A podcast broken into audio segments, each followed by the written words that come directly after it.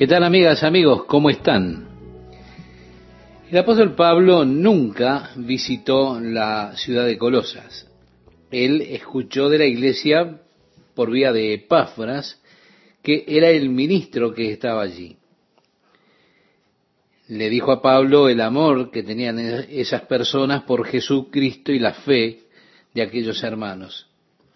Pero también le informó de algunas herejías que estaban intentando infiltrar en la iglesia. Así que el apóstol Pablo escribe esto para advertirles contra esas herejías. Aquí en el versículo 1 del capítulo 2, él dijo, pero quiero que sepáis cuán gran lucha sostengo por vosotros y por los que están en la Odisea y por todos los que nunca han visto mi rostro Sí, habla de ese conflicto interior que él estaba teniendo por ellos y el amor que les tenía. Él tenía deseos de conocerlos, de verlos, aunque no les había visto, tenía con todo mucha preocupación por ellos allí. Estaba preocupado específicamente por esa herejía o esas herejías que se estaban extendiendo como una plaga en la iglesia. Ahora, yo no sé por qué sucede eso, pero las herejías se extienden rápidamente alrededor del mundo. Parece que las personas tienen una inclinación a la herejía y son muy renuentes a seguir la verdad. Eran los días de Pablo, como es en los días nuestros, de la misma manera.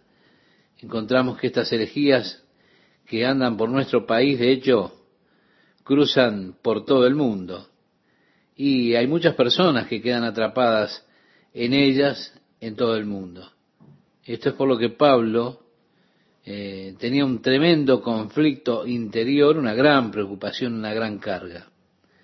La oración del apóstol o el deseo por los que él nunca había visto cara a cara era para que sean consolados sus corazones, unidos en amor hasta alcanzar todas las riquezas de pleno entendimiento, a fin de conocer el misterio de Dios, el Padre y de Cristo. Una de las herejías que estaba teniendo éxito allí en Colosas era el gnosticismo. Las personas tomaban ese nombre pretendiendo poseer un conocimiento superior a los demás. Con bastante frecuencia usted puede decir mucho de un grupo solo por el nombre que ellos escogen. Siempre que eligen algún nombre para establecer una congregación, usted puede darse cuenta si hay algo raro en ese lugar. La palabra gnóstico significa conocer. Ellos pretendían que tenían un conocimiento superior de cosas que eran misterios. Los gnósticos solían amar el hecho de hablar de misterios. Usted tenía que ser verdaderamente un iniciado en su pequeño club para ser capaz de entender esos misterios. Ellos siempre estaban hablando de manera incoherente sobre este asunto de los misterios. Así que Pablo recoge el término y su deseo fue que los hermanos de allí, de la iglesia en Colosas, que ellos pudieran venir al conocimiento de los misterios de Dios Padre y de Cristo. Como decía en el capítulo anterior, su deseo era que conocieran esos misterios. Y además como expresaba en el capítulo anterior, que Cristo en vosotros es la esperanza de gloria. Ahora, sus corazones podían ser consolados. En segundo lugar, podían ser o que pudieran ser unidos en amor. Y es algo tan hermoso cuando la iglesia está atada entre sí en el amor de Jesucristo. Es realmente maravilloso. De esa forma ellos podrían experimentar las riquezas de pleno conocimiento, de plena certeza. Es verdaderamente muy triste cuando vemos muchas personas luchando tanto en su vida cristiana, teniendo una falta verdadera de seguridad de la salvación. Por años yo no estaba seguro si yo era salvo, si no era salvo, y pasaba adelante todos los domingos a la noche para confirmar de algún modo mi salvación. Pero es algo muy duro de vivir. Es realmente una gran bendición tener la plena certeza que somos salvos. Esa plena certeza es lo que Pablo quería que ellos experimentaran. Ahora uno se pregunta, ¿cómo es que puedo tener plena certeza? Y la única forma es cuando venimos por fe confiando en la gracia y la misericordia de Dios por medio de Jesucristo. Si nosotros dependemos de nuestros esfuerzos, de nuestras obras para, para ser justos, jamás podremos tener seguridad. Así que todo aquel que quiera tener esa relación legal o mediante la ley con Dios, o una relación laboral, es decir, mediante las obras, bueno, tiene por su propia naturaleza el hecho falta de seguridad para la salvación. No es sino hasta que usted verdaderamente ha entendido la gracia de Dios y nuestra posición en Cristo que usted podrá disfrutar verdadera y totalmente de la seguridad. El deseo de Pablo era que ellos pudieran tener esa certeza, esa plena certeza y el entendimiento y el reconocimiento del verdadero misterio que significa Cristo en mí. Ese es mi anhelo de gloria, esa obra de Jesucristo dentro mío. Luego, por supuesto, porque ellos estaban hablando siempre acerca de su sabiduría superior, de ese entendimiento y conocimiento superior que hacían gala los gnósticos, el apóstol Pablo declara, en quien están escondidos, hablando de Cristo, todos los tesoros de la sabiduría y del conocimiento. Y esto lo digo, expresaba el apóstol, para que nadie os engañe con palabras persuasivas. Porque aunque estoy ausente en cuerpo, no obstante en espíritu estoy con vosotros. Es decir, Pablo expresaba, físicamente no estoy allí, pero estoy espiritualmente. Tenemos muchas personas que asisten así a la iglesia. Están en el espíritu, pero no en el cuerpo. Y dicen a veces, ah, estuve contigo en el espíritu, hermano, grandioso, ¿no? Si toda la iglesia fuese así, no habría nadie en la reunión. Pero acá dice, gozándome y mirando vuestro orden y la firmeza de vuestra fe en Cristo. Por tanto, de la manera que habéis recibido al Señor Jesucristo, andad en él. Pablo estaba impedido de estar con ellos porque estaba preso. Ahora, hay para mí aquí una cosa muy interesante. Por lo general las personas apuntan a las raíces de las doctrinas. Pero aquí dice, como habéis recibido a Jesucristo, andad en él. La mayoría de los que tienen una falsa doctrina o alguna herejía, no la promueven entre los que no, no son evangelizados, es decir, entre aquellos que son perdidos, que todavía no son creyentes. No, ellos buscan promover esas herejías dentro de la iglesia. No conozco muchas herejías evangelísticas que atacan a los pecadores. No, no. Ellos atacan a los santos. Estas personas que andan con sus herejías no van a la playa a proclamar sus ideas, no, van a la iglesia, tratando de infiltrar dentro de la iglesia a los que la integran. Es por eso que por lo general apuntan a sus raíces, porque ellos son evangélicos. Los que están trayendo a los perdidos a Cristo Jesús, en cambio, son impulsados por la verdad del Evangelio. Estas personas no. El Evangelio siempre tiene un efecto particular, natural, el evangelismo alcanzando a los perdidos, pero no así con aquellos que llevan herejías. Ellos son parásitos que quieren vivir de la iglesia. Así que Él les señala el comienzo, como habían recibido a Jesucristo, que anduvieran en Él, no dejando ser llevados de esas nuevas revelaciones que Dios ha simplemente revelado en estos últimos días. De hecho, nosotros no necesitamos ninguna nueva revelación de la verdad. No, no. Lo que necesitamos son nuevas experiencias con la verdad establecida. Ya Dios nos ha dado todo lo que necesitamos para la vida y la piedad en su palabra. Está todo allí. No necesitamos ninguna revelación nueva. Lo que sí necesitamos son experiencias frescas con esas viejas verdades de la palabra de Dios. Por eso cuídense y que ningún hombre los engañe con palabras seductoras. Porque como habéis recibido a Cristo, decía el apóstol Pablo, andad en él, arraigados y edificados en él. Es decir, Cristo es el fundamento, el cimiento, es la base. Pero Él también es sobre el cual debemos construir, construir nuestras vidas centradas en Cristo. Dice arraigados y sobre edificados en Él y confirmados en la fe, así como habéis sido enseñados, abundando en acciones de gracias. Vemos nuevamente, vuelvan a sus raíces, sus raíces en Cristo Jesús. Ustedes fueron enseñados a creer y confiar en Jesucristo para ser salvos, para recibir el perdón de sus pecados.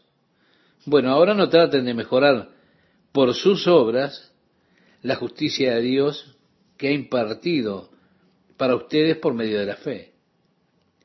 El verso 8 dice, mirad que nadie os engañe por medio de filosofías y huecas sutilezas, según las tradiciones de los hombres, conforme a los rudimentos del mundo y no según Cristo. Vemos esa doble advertencia.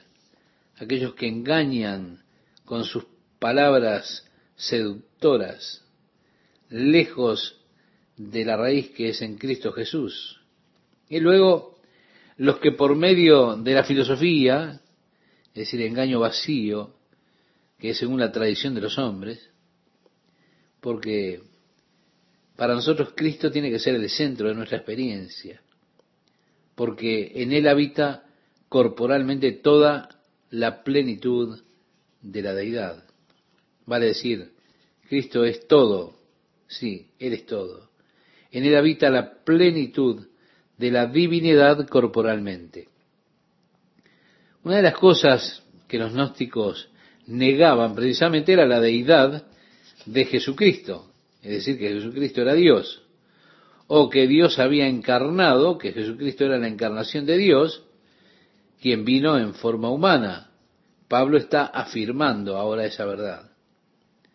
Y también dice, y vosotros estáis completos en Él. O Dios, ayúdanos a dar cuenta, que nos demos cuenta de que tú eres completo en Él, en Jesucristo, que nuestra justicia está completa, que nuestra salvación está completa en Él que no podemos añadir nada. Mi amigo, mi amiga, usted está completo, está perfecto en Jesucristo. ¿Cuántas veces en mis esfuerzos por agradarle a Dios le prometo cosas? Le digo a Dios que voy a ser mejor. Le hice tantas promesas a Dios. Oh Señor, ahora voy a orar más, voy a leer la Biblia más, Señor, voy a mejorar mi justicia. Señor, voy a ser mejor y empiezo esta semana.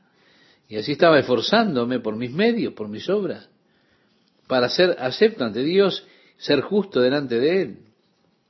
Y eso era un esfuerzo, pero totalmente infructuoso. Cada semana tenía que hacer lo mismo. Me hubiese gustado que alguien en aquellos días me enseñase a mí que yo ya estaba completo en Él, que no había nada que yo pudiera añadir. Y así, mi amigo oyente, usted está completo y no le puede añadir nada a la obra de Dios. Usted está perfecto en Él. En Jesucristo, que como dice ahora, es la cabeza de todo principado y potestad.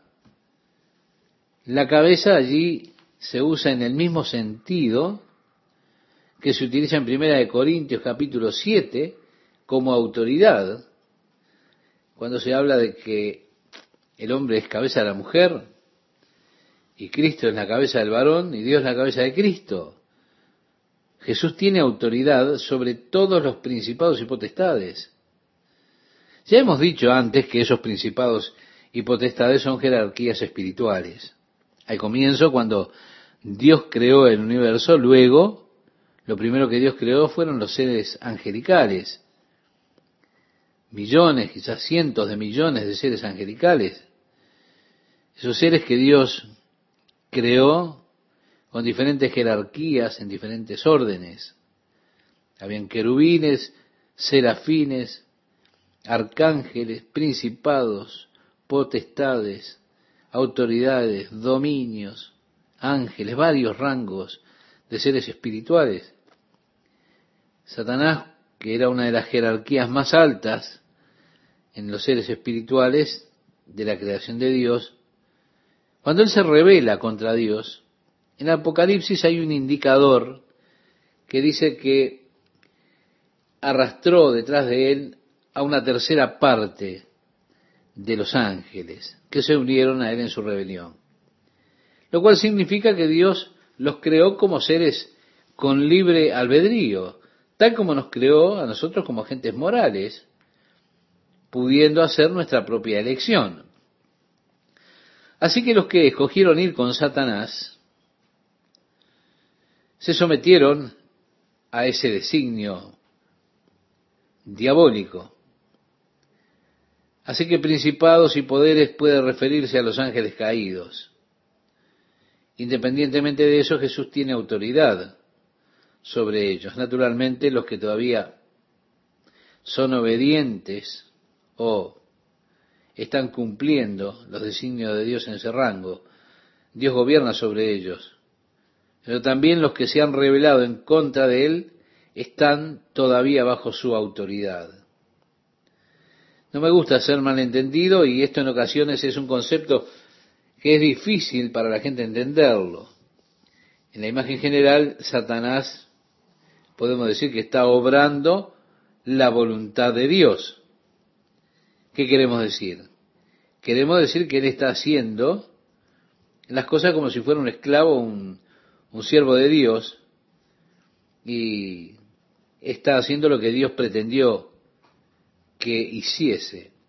Por eso digo, es un concepto verdaderamente difícil de entender, no estoy seguro de que lo podamos captar plenamente. Satanás estaba destinado a ser el instrumento por medio del cual el hombre pudiese ser probado allí en el jardín de Edén. Con todo, Satanás se rebeló en contra de Dios, escogió rebelarse. Con todo en su rebelión, él está actuando de acuerdo al propósito de Dios y sin salirse de ese propósito que Dios tiene. Y es Dios que establece los límites hasta donde Él puede llegar. Dios establece los límites hasta donde le es permitido a Él acosarle a usted. Él puede ir tan lejos como Dios le permite, pero no más lejos. Reitero, Dios establece los límites. Por lo tanto, Él tiene que estar sujeto a la autoridad de Dios. Siempre está mal pensar de Satanás como opuesto a Dios, ni siquiera acerca de eso, porque Dios es infinito, es eterno, es omnipotente. En cambio, Satanás es un ser creado. Así que usted mira a Satanás y quiere ponerlo como el opuesto de Dios, hace mal. Usted tendría que ver a Satanás como opuesto a, en la jerarquía a Miguel o a Gabriel, que son aquellos ángeles que permanecen leales a Dios y que tienen un alto rango, o el rango más alto entre los ángeles. Pero no debe pensar que Satanás es el opuesto a Dios porque usted le estaría dando a Satanás o acreditándole un poder que verdaderamente no tiene. una autoridad que no tiene. Él se mueve en límites restrictos, porque es Dios el que establece los límites para lo que Él hace. ¿Qué tal amigas, amigos? ¿Cómo están? ¿Bien? ¿Cómo está pasando? Bueno, esperamos que esté siendo bendecido por Dios y también agradecemos a Dios por estar junto a ustedes con este estudio apasionante de la carta del apóstol Pablo a los colosenses. Veíamos algo en el programa anterior acerca de que todos los principados y potestades están bajo la autoridad de Jesucristo. Sí, Él es la cabeza de autoridad sobre todo principado y potestad. También dice el versículo 11, en Él también fuisteis circuncidados con circuncisión no hecha de mano, al echar de vosotros el cuerpo pecaminoso carnal en la circuncisión de Cristo. Estaban aquellos, y él ahora entra a tratar en esta área, eh, pasa de los gnósticos a los judaizantes, aquellos que estaban enseñando que para ser justos no era suficiente la fe de Jesucristo o la fe en Cristo. Bueno, esto es bueno, es importante, la fe es necesaria, pero no es suficiente. De manera que para ser salvo usted también tiene que vivir de acuerdo a la ley de Moisés. Entonces usted tiene que ser circuncidado y guardar los mandamientos de la ley. La fe en Jesús no es suficiente, eso es lo que enseñaban. De allí que Pablo dice, ustedes están completos en en Jesucristo. Es suficiente. Y tienen que ser circuncidados, pero no con la circuncisión física que requiere la ley de Moisés, sino la circuncisión que es verdadera, es decir, la verdadera circuncisión a través de Jesucristo, cuando usted renuncia a la vida en la carne, a los deseos carnales. Bien, aquí está el trágico error que tenían los judíos, y es que ellos le daban mucha importancia a la experiencia física y no a la espiritual. Por eso, a pesar de que ellos eran circuncidados físicamente, igual seguían caminando según la carne. Pablo dice que esto niega totalmente el ritual físico. La idea era eliminar la vida carnal, la vida según los deseos de la carne.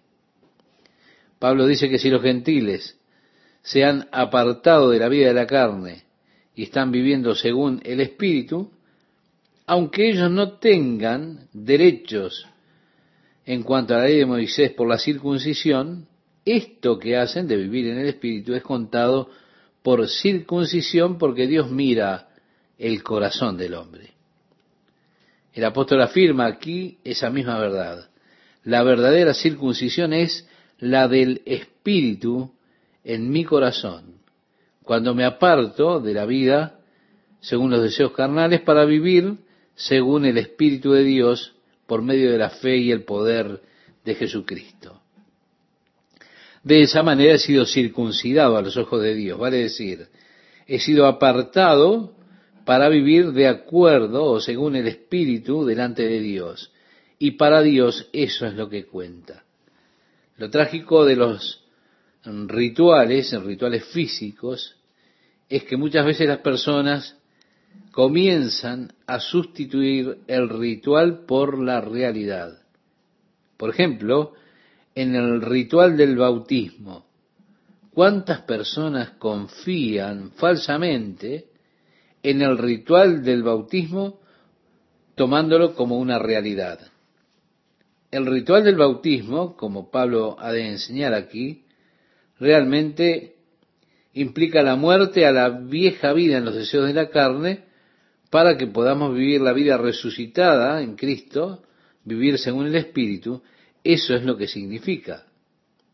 Ahora, si ya me bautizaron de bebé, o he sido sumergido como adulto, y aún estoy viviendo la vieja vida, sigo viviendo de acuerdo a los deseos de la carne, entonces eso dice que el ritual físico no significa nada.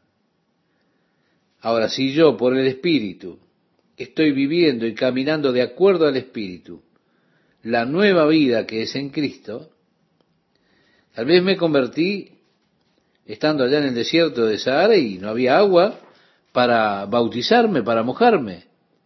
Ahora eso no niega mi salvación ni la nueva vida que estoy viviendo en Jesucristo, porque es vida espiritual, vida del Espíritu. Como decía el apóstol Pedro en su primera carta, capítulo 3, versículo 21, el bautismo que ahora corresponde nos salva y dice, no quitando las inmundicias de la carne, sino como la aspiración de una buena conciencia delante de Dios por la resurrección de Jesucristo. ¿Se da cuenta? No es el ritual. Se trata de una conciencia para con Dios de vivir y andar realmente según el Espíritu. Así que ustedes estaban sepultados con Él en el bautismo, en el cual fuisteis también resucitados con Él mediante la fe en el poder de Dios que le levantó de los muertos. Y a vosotros, estando muertos en pecados y en la incircuncisión de vuestra carne, os dio vida juntamente con Él, perdonándoos todos los pecados. Aquí el apóstol une estos dos rituales que simbolizan casi la misma cosa. Para el judío el ritual era la circuncisión. Sería el símbolo de que bueno, yo voy a vivir según el Espíritu y no según la carne. Para el cristiano el bautismo significa la misma cosa, es decir, la nueva vida de acuerdo al Espíritu y la vieja vida según los deseos carnales, dominada por la carne que está muerta, está enterrada. Y así en el bautismo eso significa, cuando somos sepultados en agua, significa esto, cuando salimos del agua, significa que ahora vamos a vivir una nueva vida según el Espíritu. Son rituales que simbolizan lo mismo. Para el judío era la circuncisión, para el cristiano el bautismo. De esta forma, la verdad se aplica a ambos. No es el derecho de lo físico lo que cuenta, es lo que ha sucedido en mi corazón y lo que ha sucedido en verdad en mi vida. Así que, estando muerto en sus pecados, la circuncisión de su carne, dice que Él lo ha hecho vivo junto con Él, habiendo perdonado sus pecados. Y lo que yo amo de aquí es esta palabra, habiendo perdonado todos sus pecados. Porque eso dice que todo mi pasado, todo su pasado ha sido borrado como resultado de su fe en Jesucristo. No solo eso, la ley la cual estas personas intentaban imponer sobre aquella iglesia de Colosas, esas mismas ordenanzas de la ley, observando el día de reposo, las leyes de las comidas, el tipo de carne que usted podía comer y cuál no, diferentes tradiciones que tenían los judíos en relación a la comida. Jesús, dice el apóstol Pablo, dice que Jesús anulando el acta de los decretos que había contra nosotros, que nos era contraria, quitándola del medio y clavándola en la cruz. Vale decir, Cristo es el final de la ley para aquellos que creen. La ley nunca puede hacer justo a ningún pecador.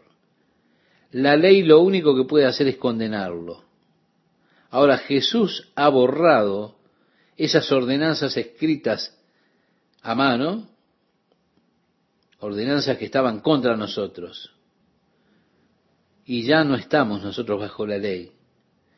Ya no estoy bajo una justicia que se obtiene por reglas o reglamentos, mandamientos. No, mi justicia no tiene nada que ver con mis obras. Mi justicia tiene que ver con mi fe. Y ahora será mi fe la que produzca las acciones correspondientes. Y si yo digo que tengo fe y aún así mis obras no corresponden con eso, lo que estoy haciendo es un alarde falso de la fe. Las obras siempre deben seguir o deben ser el resultado de la fe. Eso significa, entonces, que yo no dependo de mis obras para tener una base justa delante de Dios. Yo no digo, bueno, yo soy justo porque yo oro tantas veces al día, yo soy más justo que tú porque yo leo la Biblia y tú no. No, yo no soy justo por lo que hago. Yo soy justo porque Dios me ha impuesto su justicia, la justicia de Cristo, a mi favor porque yo creo y confío plenamente en Jesucristo. Ahora, como yo creo y confío en Jesucristo, yo quiero conocerlo a Él. Por eso leo la palabra de Dios. Porque yo confío en Él y lo amo, me comunico con Él, quiero estar en constante comunicación con Él y comunión con Él. Por esto es que hago esto. Pero eso no me hace justo. Eso es solamente el resultado del hecho de que yo soy justificado, fui justificado por medio de mi fe en Jesús. Y es muy importante que nosotros podamos distinguir esto. Es vital que lo distingamos. Es muy fácil para nosotros relacionar nuestra justicia con nuestras actividades y nuestras obras. Cuidado, cuando yo hago esto, me estoy colocando a mí mismo en la posición de poder juzgar a otros que no hacen lo mismo que hago yo o que no hacen tanto como yo. Y mire, a mí no me hace eso un poco mejor. Esto me hace un poco más justo. Me hace más justo porque yo empiezo a mirar que yo por mis obras estoy logrando determinada posición de justicia ante Dios. Y entonces me creo más justo y me coloco en una posición de juez. Y créame, es un lugar muy peligroso para estar. Dios no quiere verme a mí como juez. Dios no quiere que yo esté así, que esté allí. Ahora, cuando mi justicia es solamente a través de mi fe en Cristo, entonces yo ya no me puedo jactar de mi justicia, es decir, no puedo jactarme de mis obras, porque la justicia que tengo no es mía, no es por mis obras, es por la fe, es por Cristo. Y si usted se encuentra con alguien que se está jactando en sus propios esfuerzos, en sus sacrificios, en sus obras, usted verá entonces allí un clásico ejemplo de lo que yo estoy comentándole aquí. Vea usted, como Dios me ha hecho justo, algo que Él me imputa a mí a través de la fe, entonces ese hecho de que Dios es el que me hizo justo a mí, no me hice yo justo por mis obras, elimina de mí totalmente la jactancia. Yo puedo jactarme solamente en Jesucristo. Por eso cuando usted ve gente que anda por ahí siempre hablando de lo bueno que es Jesús, lo maravilloso que es Jesús, y diciendo, oh, no sé lo que haría sin el Señor, el Señor es tan bueno, Él me ha bendecido mucho, usted se da cuenta cuando escucha decir a una persona esto, que esa persona ha llegado a entender realmente de qué se trata tener justicia por medio de la fe en Jesús. Porque esa persona no está hablando de ella misma, sino que anda por ahí glorificando al Señor, hablando de Jesús, de cuán bueno es Él, de lo maravilloso que es Él. ¿Se da cuenta la diferencia? Porque Él no habla de sí mismo, sino que glorifica al Señor y lo que el Señor ha hecho. Así que Jesús llevó a un final el control que la ley tenía sobre el hombre lo clavó en la cruz. Ese es el fin de la ley. La ley fue un instructivo hasta el tiempo en que vino Cristo. Cuando vino Cristo y cumplió Él por nosotros la ley, la ley ya no tiene validez. Lo tenía hasta ese momento, pero Cristo fue el final de la ley para aquellos que creen. ¿Puede entenderlo? Así que ningún hombre puede ser justo guardando la ley, es imposible. Usted solamente puede ser justo creyendo en Jesucristo. Dice el versículo 15 del capítulo 2 de Colosenses, y despojando a los principados y a las potestades, los exhibió públicamente triunfando sobre ellos en la cruz. La cruz fue el lugar donde la victoria sobre Satanás se completó. Satanás no es omnisciente, él no sabe todas las cosas. Muchas veces cae en su propia red, como con José y sus hermanos que conspiraron para vender a José como esclavo para Egipto, y luego cuando José fue al faraón, interpretó el sueño, y faraón lo puso como principal sobre Egipto, un día sus hermanos fueron a comprar comida, ya granos y demás. Cuando finalmente se dieron cuenta que era su hermano el que estaba allí, José, a quien ellos habían traicionado, con quien estaban tratando ahora, ellos sintieron gran temor y dijeron, ahora Él nos tiene a nosotros.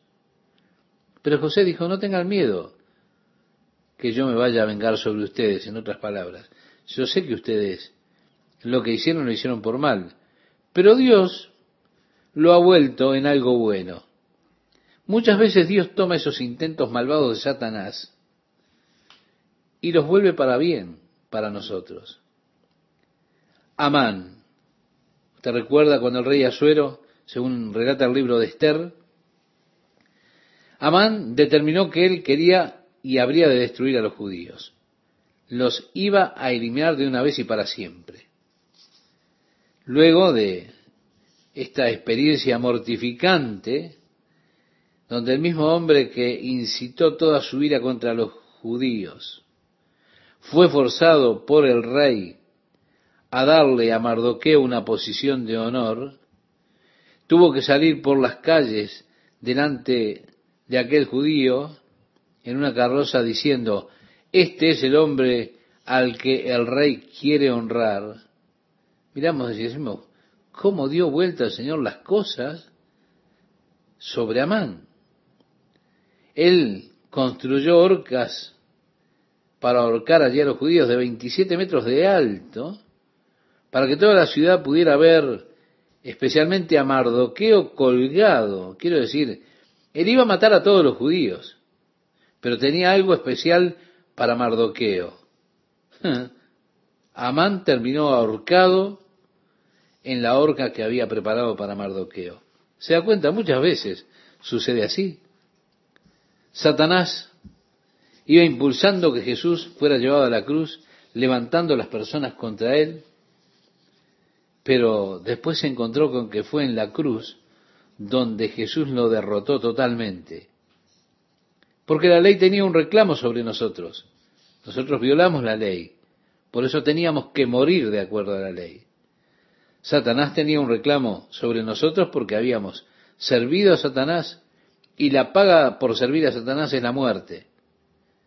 Pero Jesús nos redimió de la maldición de la ley y nos redimió del poder de Satanás. Nos compró con su sangre. ¿Dónde? En la cruz.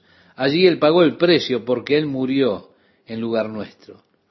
Y de esa manera despojó a los principados y potestades. Triunfó sobre ellos allí en la cruz. La cruz del Calvario, la cruz de Jesucristo, es la victoria plena de Jesús.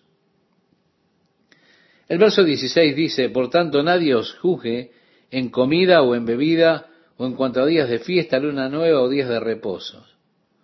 Todas esas cosas estaban bajo la ley. Ellos no debían comer ciertas clases de carne, tenían ciertos días sagrados, día de reposo, nuevas lunas, luego tenían días especiales como Pentecostés, como la Pascua, y Pablo dice, nadie los juzgue en estas cosas. Esto ya no se aplica a nosotros en relación con Dios. Mi relación con Dios no mejora porque yo haga una dieta en particular. Yo no puedo por medio de la dieta hacerme a mí mismo más justo. Es decir, no voy a comer nunca carne de cerdo como si eso me fuera a ser más justo. Hoy encontramos gente que nos juzga en la carne o en la bebida o en relación a un día santo o un día de reposo. Ahora esos días santos, esos días de reposo, las ofrendas que se hacían según la ley, eran todo una sombra de las cosas que habrían de venir. No eran una realidad, solamente era una sombra. Ellos estaban anunciando las cosas que vendrían. La verdadera sustancia de todo eso es Jesús, su cuerpo, la sustancia es de Cristo. Estas cosas solamente lo que hacían era anunciarlas, adelantarlas. Por eso el día de reposo era solo un presagio del resto que tenemos ahora en Jesucristo. Él es nuestro día de reposo, Él es nuestro total descanso. Así que realmente no hay diferencia si nos reunimos los domingos, primer día de la semana, para adorarlo a Él, o, nos reunimos el sábado para adorarlo. No, no, la idea del día de reposo era mostrar el reposo de Dios por su pueblo. Pero ese era solo el presagio del verdadero reposo que ahora tenemos en y a través de Jesucristo. Por eso, todas estas cosas en la ley solo presagiaban lo que luego sería completado totalmente por Jesús. La ley es importante para nosotros para estudiar solamente y comprender completamente qué fue lo que Jesús hizo por nosotros en su sacrificio por nuestros pecados. Realmente me da alegría, amigas y amigos, compartir con ustedes un nuevo estudio de la palabra de Dios. Este versículo 16 de la carta del apóstol Pablo a los colosenses en el capítulo 2 nos dice, por tanto nadie os juzgue en comida o en bebida o en cuanto a días de fiesta, luna nueva o días de reposo. Porque estos días de fiesta no eran la realidad de las cosas, sino que eran una sombra, una sombra de lo que habría de venir. Luego dice, nadie os prive de vuestro premio, afectando humildad y culto a los ángeles, entremetiéndose en lo que no ha visto, vanamente hinchado por su propia mente carnal. Mi amigo oyente, están aquellos que dicen, bueno, usted no tiene que molestar a Dios con cosas pequeñas, porque Dios no está interesado en eso, así que mejor ore a los santos para que los santos intercedan, porque usted realmente no tiene que ir a Dios por usted mismo que nadie los prive, decía el apóstol, de esta recompensa en humildad. Y por supuesto aquí menciona la adoración de los ángeles o la adoración a los santos. Mientras ellos se entrometen en estas cosas que no han visto. Todo esto, mi amigo oyente, es parte de la vanidad de una mente engreída. El verso 19 nos dice, y no haciéndose de la cabeza, en virtud de quien todo el cuerpo, nutriéndose y uniéndose por las coyunturas y ligamentos, crece con el crecimiento que da Dios. Es que cada uno de nosotros nos podemos aferrar a Jesucristo para recibir fortaleza y alimento directamente de Él. ¿Por qué? Porque hay un solo Dios y un solo mediador entre Dios y los hombres, el hombre Cristo Jesús. Así lo dice el apóstol escribiéndole a su hijo en la fe Timoteo, en su primera carta, capítulo 2, verso 5, si usted lo quiere después repasar. María no puede mediar ante Dios por usted. Tampoco lo puede hacer ninguno de los santos. Tampoco los ángeles pueden mediar por usted. Porque lo dice y reitero el apóstol, hay un solo Dios y un solo mediador y Jesucristo es ese mediador. El mismo Jesús dijo, según relata el Evangelio de Juan en el capítulo 14, versículo 6, yo soy el camino y la verdad y la vida. Nadie viene al Padre, atiende, estimado oyente, sino por mí. Nadie viene al Padre sino por mí. Vale decir, usted no puede ir al Padre por medio de otros caminos. Ahora, usted quizá quiere dar un paso más y entonces va a hablar con María para que ella hable con su hijo y él hable con el Padre. Mi amigo sepa que usted puede ir directamente al Padre Dios por medio de Jesucristo, que es el único mediador. Dirá el apóstol Pablo, escribiéndole a los hebreos en el capítulo 4, versículo 16 de ese libro, que ya habremos de estudiar, acerquémonos pues confiadamente al trono de la gracia para alcanzar misericordia y hallar gracia para el oportuno socorro. Es decir, yo no tengo que pasar por una cadena de mando. Jesús, él mismo abrió la puerta directamente al trono de Dios para usted y para mí. ¿Por qué? Porque somos hijos de Dios. Y una cosa acerca de los hijos. Los hijos de Dios siempre tienen acceso directo al Padre por medio de Jesús. Y eso es lo mejor de su relación con Dios, que siempre tiene entrada, siempre tiene acceso, la puerta está siempre abierta. Usted puede ir con total libertad.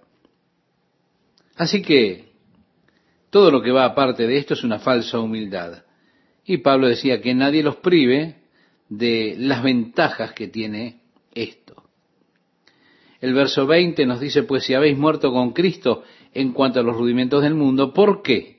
como si vivieseis en el mundo, os sometéis a preceptos tales como no manejes, ni gustes, ni aun toques, en conformidad a mandamientos y doctrinas de hombres, cosas que todas se destruyen con el uso. Bien, esa vida de ascetismo que los gnósticos viven, ellos piensan que eso los hace más espirituales, ¿se da cuenta? Si usted realmente quiere ser espiritual, entonces encuentre allí un cubículo de ocho por ocho, usted se encierra, dejando al mundo afuera, usted se sienta allí, se pone a leer su Biblia todo el día y canta todo el día himnos a Dios dentro de ese cubículo, entonces, ah, usted será muy santo y muy justo. No, no, no. Usted ayune todo el tiempo, no coma esto, no coma aquello, no toque eso, no toque aquello.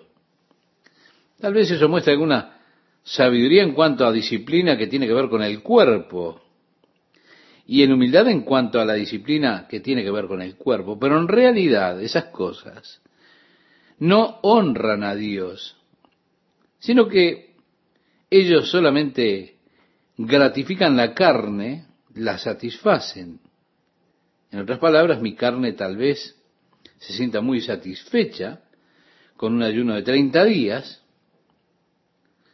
porque esto ahora me prueba que tengo control sobre mi cuerpo. En realidad lo que estoy haciendo es gloriándome en lo que yo he hecho y no en algo que realmente honra a Dios. ¿Se da cuenta? Tal vez haya alguna sabiduría en cuanto a la disciplina, reitero, pero eso tiene que ver con la satisfacción de la carne, no con la honra a Dios. Así que, amigo oyente, entonces podemos leer el versículo 1 del capítulo 3, donde nos dice, si pues habéis resucitado con Cristo, buscad las cosas de arriba donde está Cristo sentado a la diestra de Dios. Usted no está realmente atado a estas cosas del mundo, a los rudimentos del mundo. No está bajo las leyes de Moisés. No está bajo aquello que decía no toque, no pruebe, no coma esto. No, ustedes han resucitado con Cristo y viven ahora en una nueva dimensión, la dimensión de la vida espiritual. Entonces usted debería estar buscando esas cosas que están más arriba, es decir, donde Cristo está sentado a la diestra de Dios. Luego dice poner la mira en las cosas de arriba, no en las de la tierra, porque habéis muerto y vuestra vida está escondida con Cristo en Dios. Nuevamente vemos, nuestra vida es el reflejo de lo que somos. y de lo que creemos. Eso no significa que el apóstol esté dando a las personas una licencia para vivir libremente según la carne, no. No significa que él diga que no importa en qué forma viva usted. Lo que él dice es que estas cosas no son las que a usted lo hacen justo. Usted no debería estar viviendo en una relación negativa con Dios bajo la ley de Moisés. Usted debería estar viviendo una relación positiva con Dios por medio de aquellas cosas que son espirituales, buscando y siguiendo aquellas cosas que pertenecen al reino superior, que están arriba, colocando sus afectos, sus deseos en las cosas de arriba y no en las cosas de la tierra, porque realmente usted ha muerto a esas cosas de la tierra, ese es el principio que él ahora está enseñando. Hemos sido crucificados con Cristo y de esa manera estamos muertos a la carne, a las cosas de la carne, a la vida de la carne. Entonces, ya no deberíamos estar viviendo en la carne. ¿Por qué? Porque estamos muertos a este mundo y nuestra vida está escondida con Cristo en Dios. Allí es donde ahora vivimos. Vivimos en Cristo, vivimos con Él en Dios. Luego dice, cuando Cristo vuestra vida, mi amigo, esta es la clave para esto aquí mismo. ¿Puede usted decir que Cristo es su vida?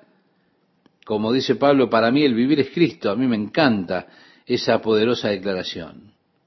Cuando Cristo vuestra vida se manifieste, entonces vosotros también seréis manifestados con Él en gloria. Ah, sí, Jesús ha de volver otra vez. Como Él dijo, en las nubes del cielo y con gran gloria. Así lo relata el Evangelio de Mateo en el capítulo 24, versículo 30. En el libro de Apocalipsis, capítulo 1, verso 7, dice que todo ojo le verá. Jesús decía a sus discípulos que fueran allí al monte, que fueran a esperar, que recibieran la virtud de los cielos. Leemos también que los ángeles, en el libro de los Hechos capítulo 1, verso 11, le dicen a los apóstoles y a los que estaban con ellos, varones galileos, ¿qué estáis mirando al cielo? Este mismo Jesús, que ha sido tomado de vosotros arriba, así vendrá como le habéis visto ir al cielo. Cuando Cristo, que es nuestra vida, aparezca, nosotros apareceremos con Él en gloria. Oh, qué importante es que nosotros seamos capaces de decir, Cristo es mi vida. Vale decir que mi vida esté completamente unida y centrada en Cristo porque Él es mi vida. A mí me encanta esto. Luego dice, haced morir pues lo terrenal en vosotros, fornicación, impureza, pasiones desordenadas, malos deseos, avaricia, que es idolatría, cosas por las cuales la ira de Dios viene sobre los hijos de desobediencia. Bien, cuando el apóstol Pablo le escribe a los efesios, él les dice a ellos mucho de esto, que por estas cosas la ira de Dios viene sobre este mundo.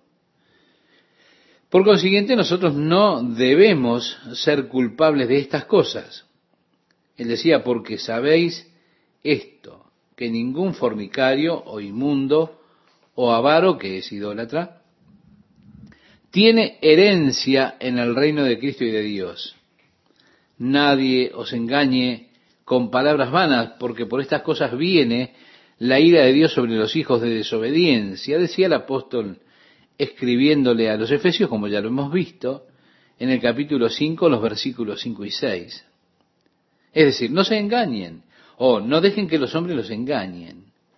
Ustedes no pueden vivir según la carne y heredar el reino de Dios. El hecho mismo de que yo haya aceptado a Jesucristo implica todo ese concepto de que he renunciado a la vida en la carne. Estoy muerto a la carne para poder vivir para Dios en Cristo según el Espíritu Santo.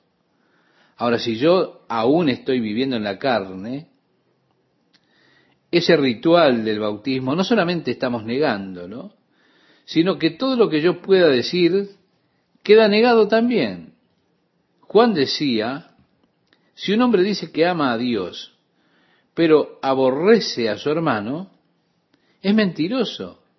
Lo dice en su primera carta en el capítulo 4, verso 20. La verdad no está en él, según relata en su segunda en su segundo capítulo también de esa carta, versículo 4. Ahora, si un hombre dice que habita en Cristo, entonces ese hombre debe caminar como Cristo caminó, porque el que dice que está en él debe andar como él anduvo. En otras palabras, no es lo que usted dice lo que realmente cuenta, es como usted vive, como usted camina lo que en realidad cuenta. Y así, la pregunta es, ¿Está usted, mi amigo, mi amiga, caminando según el Espíritu? ¿Ha renunciado usted a esas cosas escondidas del mundo? ¿Está mortificando usted las obras de la carne? Porque no se engañe, si usted está viviendo en la carne, usted no es heredero del reino de Dios. El reino de Dios es un reino espiritual para aquellos que viven y caminan según el Espíritu. No importa lo que usted diga, lo que usted afirme que es usted. La Biblia dice que aquellos que hacen estas cosas no heredarán el reino de Dios. Por eso él enumera esas cosas y dice, miren, la ira de Dios viene sobre la tierra debido a estas cosas. Así que no sean presuntuosos de la gracia de Dios. Los integrantes del pueblo de Israel cometieron un error trágico pensando, bueno, nosotros somos el pueblo escogido de Dios y podemos vivir también como aquellas naciones que tenemos a nuestro alrededor, pero en realidad no podían hacerlo, no debían hacerlo. Debían vivir como pueblo de Dios que eran, mortificando de esa forma aquellas cosas carnales dice el verso 7, en las cuales vosotros también anduvisteis en otro tiempo cuando vivíais en ellas. Pero ahora dejad también vosotros todas estas cosas, ira, enojo, malicia, blasfemia, palabras deshonestas de vuestra boca, no mintáis los unos a los otros, habiéndoos despojado del viejo hombre con sus hechos, y revestido del nuevo, el cual conforme a la imagen del que lo creó, se va renovando hasta el conocimiento pleno. Vale decir, al expresarse de Juan, debemos andar como Jesús anduvo, caminar como Él caminó. Jesús es nuestro ejemplo. Él es la imagen en la cual el Espíritu de Dios está buscando consolar nuestras vidas. Así que se trata de quitar el viejo hombre y establecer el nuevo hombre. El verso 11 dice, donde no hay griego ni judío, circuncisión ni incircuncisión, bárbaro ni escita, siervo ni libre, sino que Cristo es el todo y en todos. No hay distinciones en Jesucristo, no hay distinción de religiones, etnias o lo que sea. Cristo es todo y Él está en todo. No se trata de ricos y pobres, no hay clases favorecidas ni especiales. Somos todos uno en Cristo. Luego dice, vestíos pues como escogidos de Dios, santos y amados, de entrañable misericordia, de benignidad, de humildad, de mansedumbre, de paciencia, soportándoos unos a otros y perdonándoos unos a otros si alguno tuviere queja contra otro, de la manera que Cristo os perdonó, así también hacedlo vosotros. Y sobre todas estas cosas, vestidos de amor, que es el vínculo perfecto. Es decir, no solo debo quitar las obras de la carne, de la vieja vida, tengo que poner a Jesucristo, su imagen en mi vida, vivir en Él. Luego dice, y la paz de Dios gobierna en vuestros corazones, a la cual asimismo fuisteis llamados en un solo cuerpo, y sed agradecidos. ¿Se da cuenta? Somos llamados también a agradecer. Claro, somos llamados a la paz de Dios. En el versículo 16 nos dice, la palabra de Cristo mora en abundancia en vosotros, enseñándoos y exhortándoos unos a otros en toda sabiduría, cantando con gracia en vuestros corazones al Señor, con salmos e himnos y cánticos espirituales. Y todo lo que hacéis, sea de palabra o de hecho, hacedlo todo en el nombre del Señor Jesús, dando gracias a Dios Padre por medio de Él. Casadas, estad sujetas a vuestros maridos, como conviene en el Señor. Bien, amigo oyente, hemos mencionado esto cuando estuvimos estudiando la carta del apóstol a los Efesios. Dio estas mismas reglas para el matrimonio. Una para la esposa y otra para el esposo. Si seguimos estas reglas podemos tener un matrimonio con una relación feliz. Ahora, si violamos estas reglas, traeremos tristeza al matrimonio. Para la esposa el mandamiento es someterse a su esposo. Para el esposo amar a su esposa y no ser amargo con ella. Así que el esposo tiene que amar a su esposa como Cristo amó la iglesia y la esposa debe voluntariamente someterse al esposo. Esas dos cosas están unidas. Dios sabe que la mayor necesidad que tiene la mujer es saber que es amada por su esposo, amada como algo supremo. Cuando ella sabe que su esposo la ama de manera suprema, ella se siente seguro, eh, se siente segura, tiene esa seguridad y de esa forma todo lo que el hombre haga está bien. Eso hace que ella mm, encuentre fácil someterse a su esposo porque ella sabe que él la ama de manera suprema. Así que cuando la esposa se somete, el esposo encuentra fácil mostrarle su amor. Por el contrario, cuando ella se revela, él entonces tiene que mostrar que es el hombre. Como diciendo, yo no te necesito, yo no necesito a nadie, yo me manejo solo, soy el hombre de la casa y puedo hacer lo que quiera.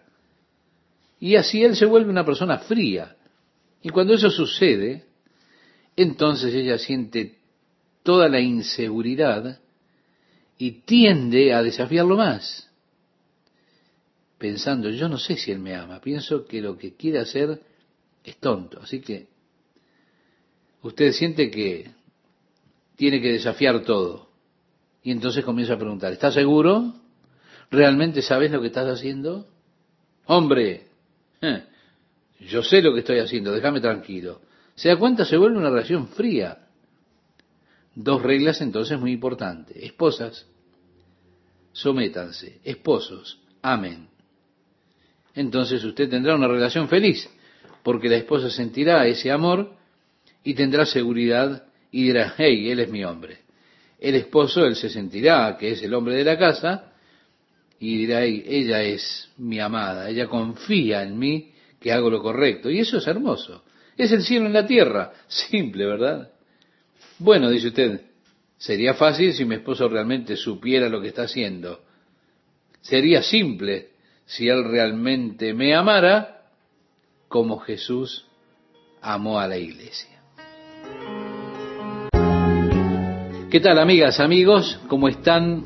Qué gozo es para mí compartir nuevamente la palabra de Dios para hoy con ustedes.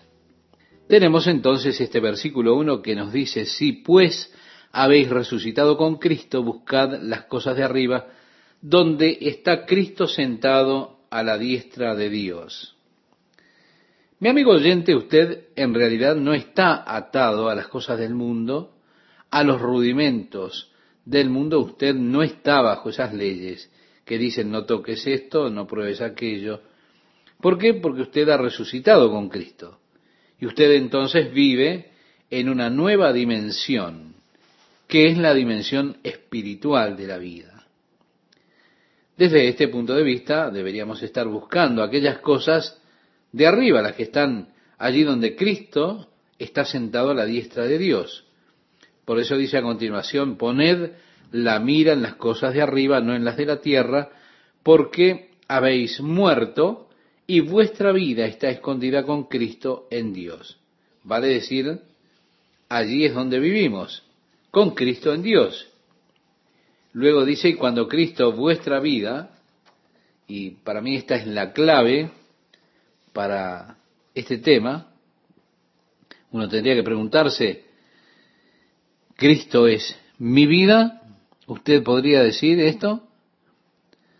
Pablo dijo, para mí el vivir es Cristo. Y esa declaración a mí me encanta. Por eso en este versículo 4 él puede decir, cuando Cristo, vuestra vida se manifieste, entonces también vosotros seréis manifestados con Él en gloria. Oh, pero qué importante es el hecho de poder decir, Cristo es mi vida. Que nuestra vida esté completamente unida y centrada en Cristo porque Él es nuestra vida. Que usted pueda decir, Cristo es mi vida. A mí eso me encanta. Luego dice, haced morir pues lo terrenal en vosotros, fornicación, impureza, pasiones desordenadas, malos deseos y avaricia, que es idolatría, cosas por las cuales la ira de Dios viene sobre los hijos de desobediencia. No se deje engañar, usted no debe vivir según la carne, porque si vive según la carne no puede heredar el reino de Dios. Así que tenemos que preguntarnos, ¿estamos caminando según el Espíritu? Mi amigo, ¿usted ha renunciado a esas cosas que están allí escondidas en el mundo? ¿Está mortificando usted las obras de la carne? Reitero, no se engañe. Si usted vive según la carne, usted no hereda el reino de Dios. Por eso él enumera estas cosas y dice, miren, la ira de Dios viene sobre los hijos de desobediencia por estas cosas. Así que no sean presuntuosos de la gracia de Dios. Mortifiquen de esta manera aquellas cosas que son carnales. Como dice a continuación, en las cuales vosotros también anduvisteis en otro tiempo cuando vivíais en ellas.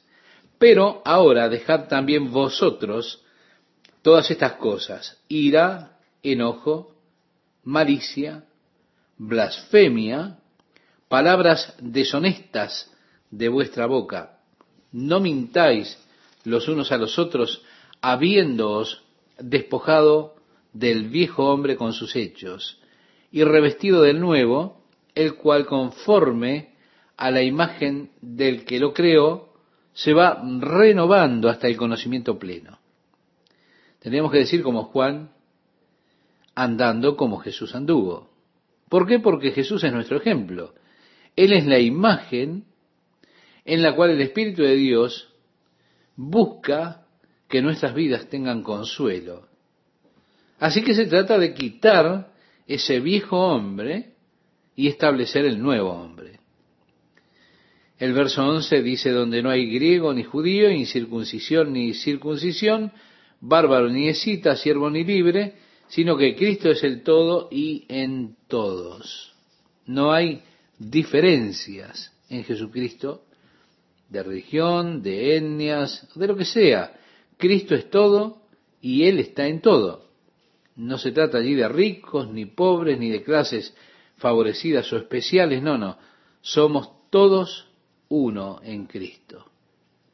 Entonces, vestíos pues, decía el apóstol, como escogidos de Dios, santos y amados, de entrañable misericordia, de benignidad, de humildad, de mansedumbre, de paciencia, soportándoos unos a otros y perdonándoos unos a otros si alguno tuviere queja contra otro. De la manera que Cristo os perdonó, así también hacedlo vosotros. Y sobre todas estas cosas, vestidos de amor, que es el vínculo perfecto. No solo se trata de quitar las obras de la carne, de la vida vieja, sino que debemos poner en nosotros a Jesucristo, es decir, debemos vivir en Él, que aparezca su imagen en nosotros. Luego expresa y la paz de Dios gobierna en vuestros corazones, a la que asimismo fuisteis llamados en un solo cuerpo y sed agradecidos. Por eso también somos llamados a agradecer. Y también hemos recibido el llamamiento a la paz de Dios. Ahora el versículo 16 nos dice la palabra de Cristo, mora en abundancia en vosotros, enseñándoos y exhortándoos unos a otros en toda sabiduría, cantando con gracia en vuestros corazones al Señor, con salmos e himnos y cánticos espirituales. Y todo lo que hacéis, sea de palabra o de hecho, hacedlo todo en el nombre del Señor Jesús, dando gracias a Dios Padre por medio de Él. Casadas, estad sujetas a vuestros maridos como conviene en el Señor. Decíamos en el último programa que Dios dio estas dos reglas muy simples para el matrimonio, una para la esposa y otra para el esposo. Si se siguen estas reglas, se puede tener un matrimonio feliz, una relación feliz. Si se violan estas reglas, habrá tristeza en el matrimonio. Para la esposa se trata de someterse a su esposo. Para el esposo se trata de amar a su esposa, de no ser un amargo con ella. Así que el esposo debe amar a su esposa como Cristo amó a la iglesia y la esposa entonces, bajo esas condiciones, debe someterse al esposo. Ambas cosas están unidas. Dios sabe que la mayor necesidad que tiene la mujer es sentirse amada de manera suprema por su esposo, porque allí ella se siente segura. De esa forma todo lo que hace su esposo está bien. Y así ella encuentra muy fácil someterse al esposo porque porque ella sabe que él la ama sobre todo. De esa forma cuando la esposa voluntariamente se somete, el esposo encuentra muy fácil amarla. Ahora cuando ella se revela, él siente la necesidad de mostrar que él es el hombre. Es el que dice, no, no, aquí soy yo el que manda, no necesito nada, yo me manejo solo, soy el hombre de la casa, hago lo que quiera. La relación así se vuelve totalmente fría. Cuando sucede eso, la mujer siente inseguridad y tiende a querer desafiar más al esposo. De allí estas dos reglas tremendamente importantes. Esposas, sométanse, esposos, amen. Y así usted tendrá una relación feliz, porque la esposa sentirá el amor y la seguridad y dirá, hey, este es mi hombre. Y el esposo, al ver que su esposa es así, se sentirá realmente el hombre de la casa y dirá, hey, ella es mi amada, confía en que yo hago lo correcto. Es hermoso, es el cielo en la tierra, ¿verdad? Bueno, la esposa dirá, sería más fácil si mi esposo realmente me amara como Cristo ama a la iglesia. Sigamos adelante, dice, hijos, obedeced a vuestros padres en todo porque esto agrada al Señor. Nosotros reconocemos que la mayor autoridad en nuestra vida es Dios.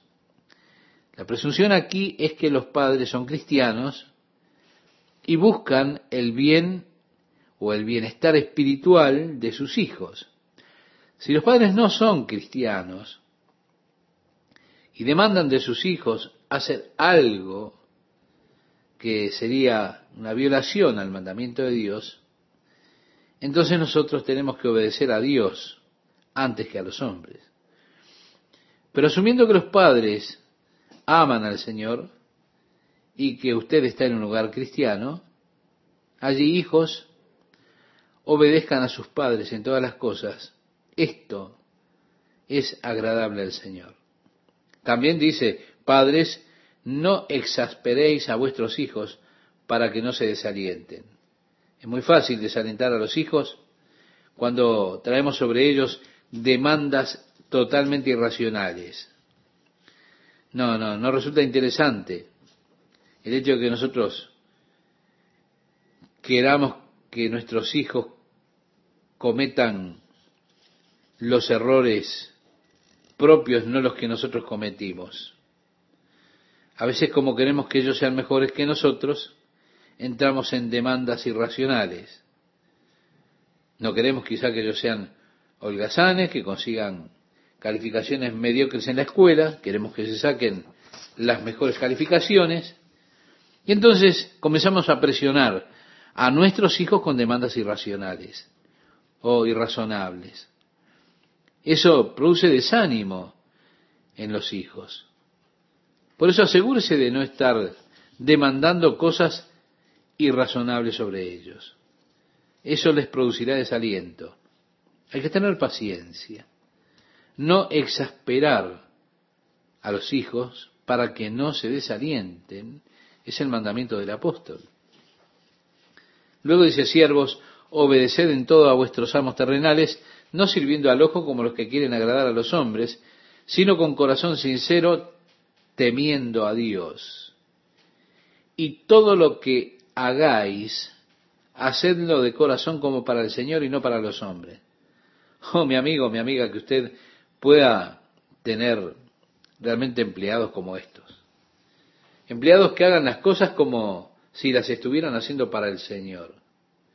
Porque ellos lo harían con ganas, lo harían con gozo, con un gran espíritu, no buscando complacer al hombre, no diciendo, ahí viene el jefe, que, se, que piense que estamos ocupados, vamos a empezar a hacer algo. No, no, sino haciendo las cosas como para el Señor, aquel que está siempre presente. Sabiendo que del Señor recibiréis la recompensa de la herencia, porque a Cristo el Señor servís, dice el versículo 24.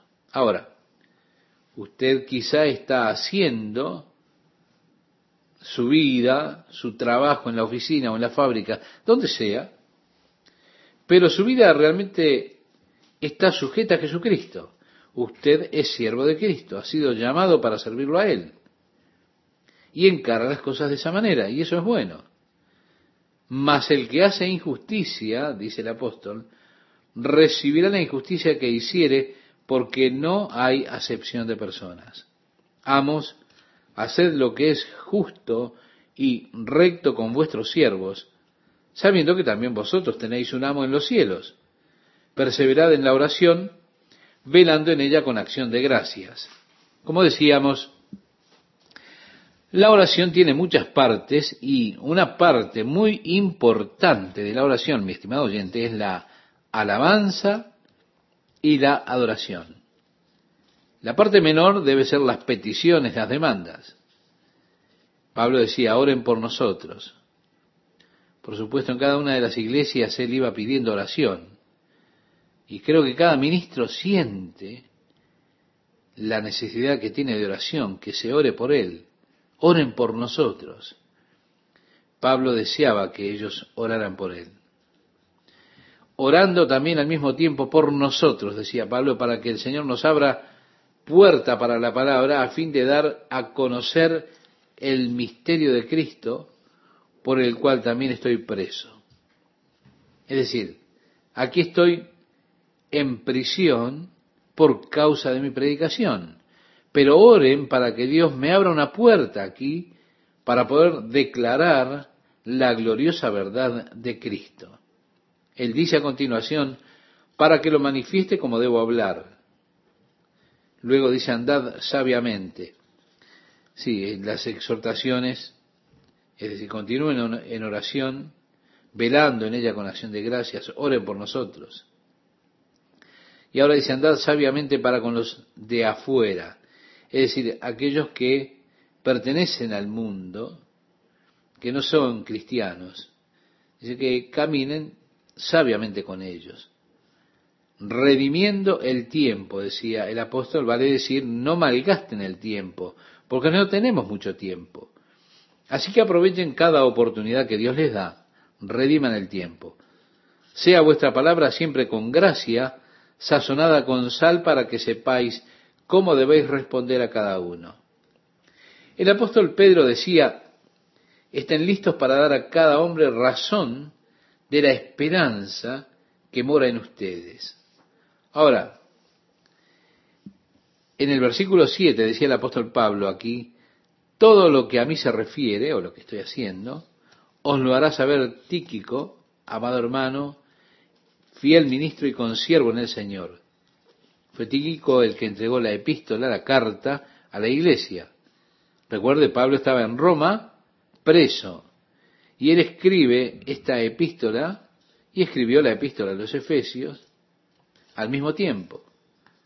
Fue Tíquico quien llevó esta carta. Él también le escribió al mismo tiempo una carta para los hermanos de la iglesia en la Odisea.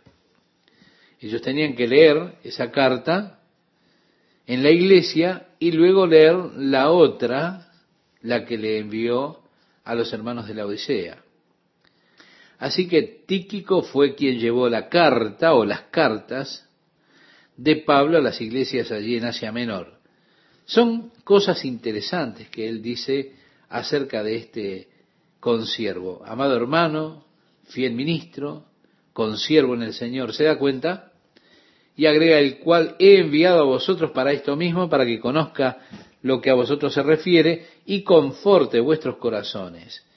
Con Onésimo, amado y fiel hermano. Probablemente Onésimo es a quien se menciona en la carta del apóstol Pablo a Filemón, un esclavo de Filemón que se había escapado, que conoció a Pablo en Roma y recibió a Cristo como su Salvador, a quien Pablo lo envía de regreso a Filemón con una carta personal, una carta de Pablo a Filemón que ya habremos de estudiar más adelante, rogándole a Filemón que lo perdonara y que librara a Onésimo de su esclavitud.